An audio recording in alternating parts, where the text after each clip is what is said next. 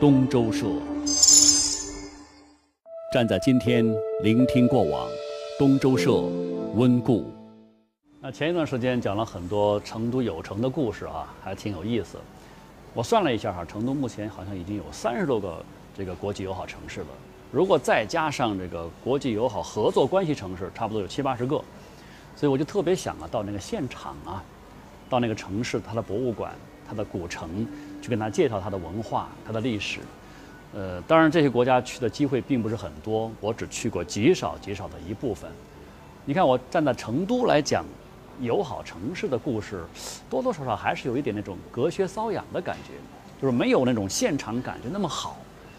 其实，在我心里头，今天我特别想跟大家分享一个异域风光，就是我今年秋天的一段呃旅行经历，就是今年国庆节期间，我去那个巴尔干半岛的一个国家黑山共和国，特别棒。因为这次到黑山共和国去呢，我的初衷只是想利用假期去拜访一位老友，去看望看望他。但是到那儿之后，我才发现，哇，黑山的美超乎我的想象。因为在此之前，我觉得黑山共和国这名字听起来土了吧唧的，可能不会有什么特别的收获。没想到，那种收获大大超出我的意料哈。所以我就特别想把这个国家介绍给朋友们，啊，那个去了还想再去的国度。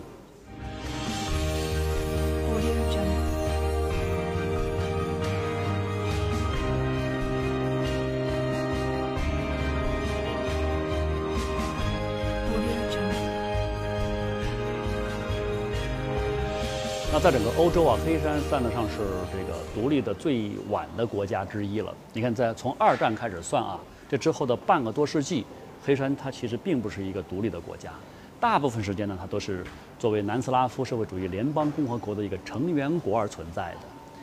是到了大概上个世纪的九十年代之后，它都还是南联盟的两个加盟共和国之一，直到二零零六年，就十年前才彻底独立。咱们今天讲到南斯拉夫这四个字，我想可能很多九零后年轻的朋友感觉都比较模糊了。但对于我们这一代人，包括我们的父辈，对这四个字那是有情结的。所以说，咱们要讲黑山，就避不开那段特殊的历史。呃，我们现在所讲的南斯拉夫，主要还是讲当年在铁托的领导之下，在二战之后成立的那个南斯拉夫社会主义联邦共和国。这个国家呢，说起来比较复杂哈。我们怎么来认识这个国家呢？找一个比较简单的办法，就是以前，呃，这个中国驻南斯拉夫有一位大使，他总结了一个方法，特别容易记啊，可以用一二三四五六七来概括南斯拉夫。一就是一个国家啊，这个很好理解的。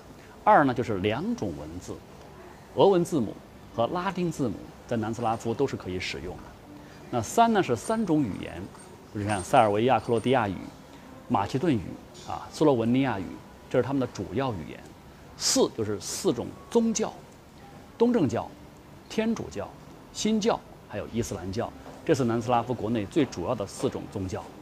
五呢就是五个民族：塞尔维亚族啊，克罗地亚族，呃，斯洛文尼亚族，马其顿族，黑山族。这是人口最多的呃几个民族了。六呢是六个成员国啊，塞尔维亚。啊，斯洛文尼亚这个国家我去过的啊，波黑、马其顿，啊，这个黑山，这个一共是六个共和国组成了联邦制的南斯拉夫。七呢就是七个邻国，啊，都是基本上都是我们的社会主义国家的聚集地啊，像罗马尼亚呀、保加利亚等等。这个咱们就具体不讲那么细了。这个一二三四五六七的解释，其实是很生动地诠释了当年南斯拉夫这个国家的概况。你一听就会哎，对它有个大概的了解了。那么在那几十年当中，南斯拉夫虽然说实行的是社会主义制度，但是在铁托领导之下，他一直是坚持自己的一套玩法。政治上是提倡不结盟运动，这个跟咱们中国很像，他就刻意的去跟苏联老大哥要保持一定距离。同时呢，经济上也努力的去摆脱苏联模式的束缚，要建立符合自己国情的工业道路。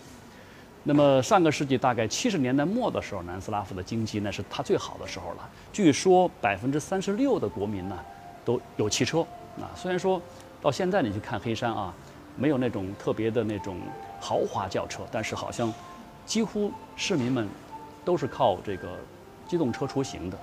那个时候差不多每两个家庭都有一台电视机啊，有一部冰箱。你想七十年代末，我们刚刚春风才开始吹拂中国大地啊，那时候根本不可以想象有汽车、有冰箱什么的。包括他所有的儿童都可以享受八年的义务教育，这在当时所有的东欧国家当中啊，绝对是一个让人羡慕、嫉妒、恨的状态。但是你说他那么好，有没有问题呢？当然有，而且有些问题还挺严重。你比如讲他们那会儿这个经济政策啊，对于各个共和国，他总是想一碗水端平，没有按照那种经济规律来办事。你比如说，塞尔维亚地区要建一个钢铁厂，那么其他几个共和国啊说我也要建，我也要建，所以就就产生了很大一批那种没有什么经济效益的，被称之为政治工厂的这种企业。在南斯拉夫是遍地开花。好，除了这种经济发展的不平衡之外，啊，包括它的政治上、宗教上啊、民族上也有很多矛盾的。好在啊，当年有铁托坐镇，这个铁托啊确实是，呃，手腕很硬的。那么在他这个管理期间，整个国家总体是很安定的，至少是没有发生过战争。那么就这次我的黑山之行来讲，我所看到的、所听到的。确实是一个更有活力的、更加有朝气的黑山。那么现在就让我们来越过铁托的身影，到这个独立了才十年的共和国去看一看。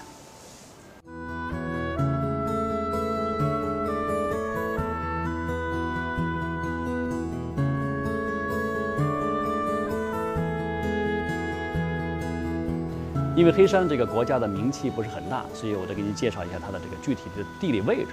它是在巴尔干半岛的中部，亚得里亚海的东岸，啊，是一个多山的国家，黑山嘛，黑山啊，是一个人口不算多，只有六十多万。虽然说人少，但是它有很多很多那种很有意思的世界第一或者是欧洲第一。看，首先你看，就是它那儿人的平均身高位居世界第一。有个统计就说这个黑山的男性啊，平均身高是超过了一米八五。女性的身高平均是超过了一米七一，你看一个女生一米七站在中国人面前，那就觉得已经开始有仰望之感了。而且全国大概有近三成的人是超过了一米九的。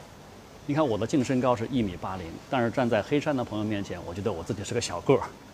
怪不得当年这个南斯拉夫篮球队哈，能够把全球最牛的美国篮球队给搞下课，那个身高的优势一定是起了很大作用的。好，除了这个身高的第一之外，还有一个在欧洲排名第一的，就是黑山的国家公园。黑山一共是有七个国家公园，整个国家的森林覆盖率啊是高达百分之四十，这就是很不得了的一件事情了。全国三分之一的面积都是被国家公园所覆盖，怎么来理解呢？就是说，整个公园面积是占了全国面积的三分之一。那二零一三年的时候，那黑山就在全世界最著名的旅游杂志评选的最值得期待的旅游目的地里面，排列是前茅的。啊，这个真的是不得了。毕竟它的国土面积那么小，但是有那么多人对它有期待。啊，哎，尽管说这个国土面积小，但是它这个两端的气候反差很大，就特别适合于这种各种的这种不同的人的一种需求。你比如说开车，啊，用不到三个小时时间就可以从。温暖湿润的地中海气候，到那个白雪皑皑的滑雪圣地里面去，而且你可能还不知道，黑山的红葡萄酒，那也是很棒的。首先是性价比超高啊，在国内咱们喝的那些酒，动不动就是什么几千块钱一瓶的葡萄酒，那相同的这种品相，差不多的味道，在他那儿也就百八十块钱，那它为什么那么便宜呢？因为它是一个葡萄酒生产大国。所以很多人不知道这事儿，咱们就说一件事情啊，我去了一个叫做呃普兰托拉葡萄园的地方，这个是整个欧洲最大的单一葡萄种植园，你看又是一个第一吧。我当时在现场的感觉就是四个字：一望无际。哎呀，我当时还去了一个他们这个当年啊，就是南斯拉夫空军在这个大山里面修筑的一个坑道停机场所改建的一个巨大的大酒窖。在那里面去品酒，你就简直觉得必须得有一种不醉不归的这种冲动。而且黑山的整个的物价确实很便宜，它的贫富差距是很小的。所以作为旅游者，我最真实的感受就是，相比去那些在欧洲哈名气很大的大城市，东西贵得一塌糊涂的那些城市，你真的还不如去像黑山这种啊，既有历史文化积淀，又有美好自然风光的国家。我们说购物便宜了，它的那个餐饮呢，便宜到什么程度呢？差不多就像在成都，你每到一个餐馆都打五折，就这种感觉。所以说，如今黑山的旅游业啊，已经是名声在外了。不仅是全世界的很多旅游者去到那儿去蜂拥而至，甚至有些好莱坞的一些明星啊，也都把这个地方当作是非常棒的一个旅游度假地，过去去在那里去，甚至住很长时间。呃，在黑山呢有一个小城，有一个古镇，是我见过的，在欧洲啊，就是算得上是非常漂亮的一个古城了，叫科托尔。啊，科托尔，你过去以后，你第一感觉它是一个海港城市，它确实是，它有着这个整个南欧地区最深的海港。我在那个黑山港啊，就看见那儿停了很多豪华游艇。但是我想，豪华游艇基本上要么是在欧洲的这些发达国家啊，或者是在澳洲啊，甚至包括美国呀，很多地方还有这种豪华游艇的存在。哎，我过去一问才知道。这个港啊，被评为2014年度全球最佳豪华游艇港，这就很不得了了。那么在科托尔啊，因为历史的原因，这里留下了很多那种中世纪的教堂和罗马风格的这种建筑，而且保存的非常好，是整个亚得里亚沿海中世纪古城原貌最完整的城市之一，也是被列入了联合国教科文组织世界遗产名录的地方。呃，科托尔啊，最大的特点就是它是一个有山有水的所在。很多到过这儿的人都觉得，它美的是让人念念不。英国诗人拜伦曾经说过这么一句话：在地球诞生之初，山与水的美丽的邂逅。他讲的这个地方就是黑山共和国，我脚下这片海，这片山，山的雄壮跟水的秀美。呃，他这句诗呢，让我想起了咱们成都的都江堰跟青城山，那也是山和美水的美丽的邂逅。而他们之间呢有一个共同点，就是这两个地方都是世界双遗产。看到科托尔那个古城啊，就感觉到很亲切，因为发现它那个古城跟我们中国那个长城很有点像啊，就沿着那个山脊也蜿蜒向上，就形成那个之字的形状。很多中国人去了以后都会觉得，哇，中国的小长城。可以看得出来，这座小城在历史上那也是兵家必争之地啊。那么在科特尔呢，我还很有幸的拜访了他的市长先生啊，是一位又高又帅的风度翩翩的帅哥，就是比我高出一头，大概有一米九以上、一米九五以上的一个帅哥。他呢向我表达了，呃，对成都的一个美好的愿望。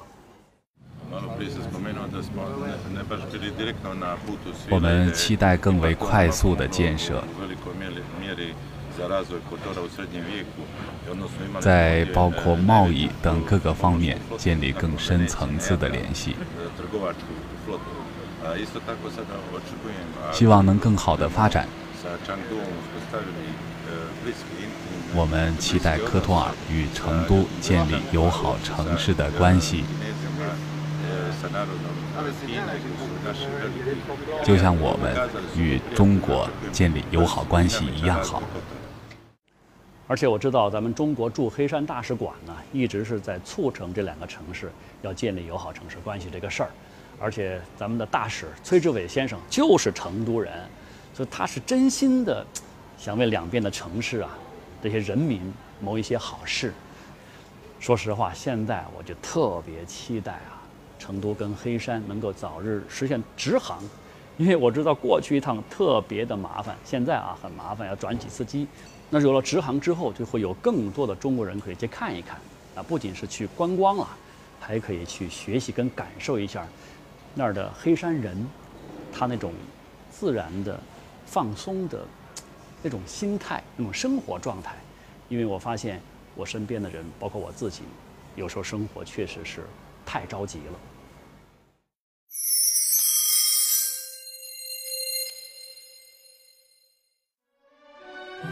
读书啊，不必开书单，从自己最喜欢的那一本开始，向下扎根，向上提升，我们一起努力。东周社，书香成都，每周五为您呈现。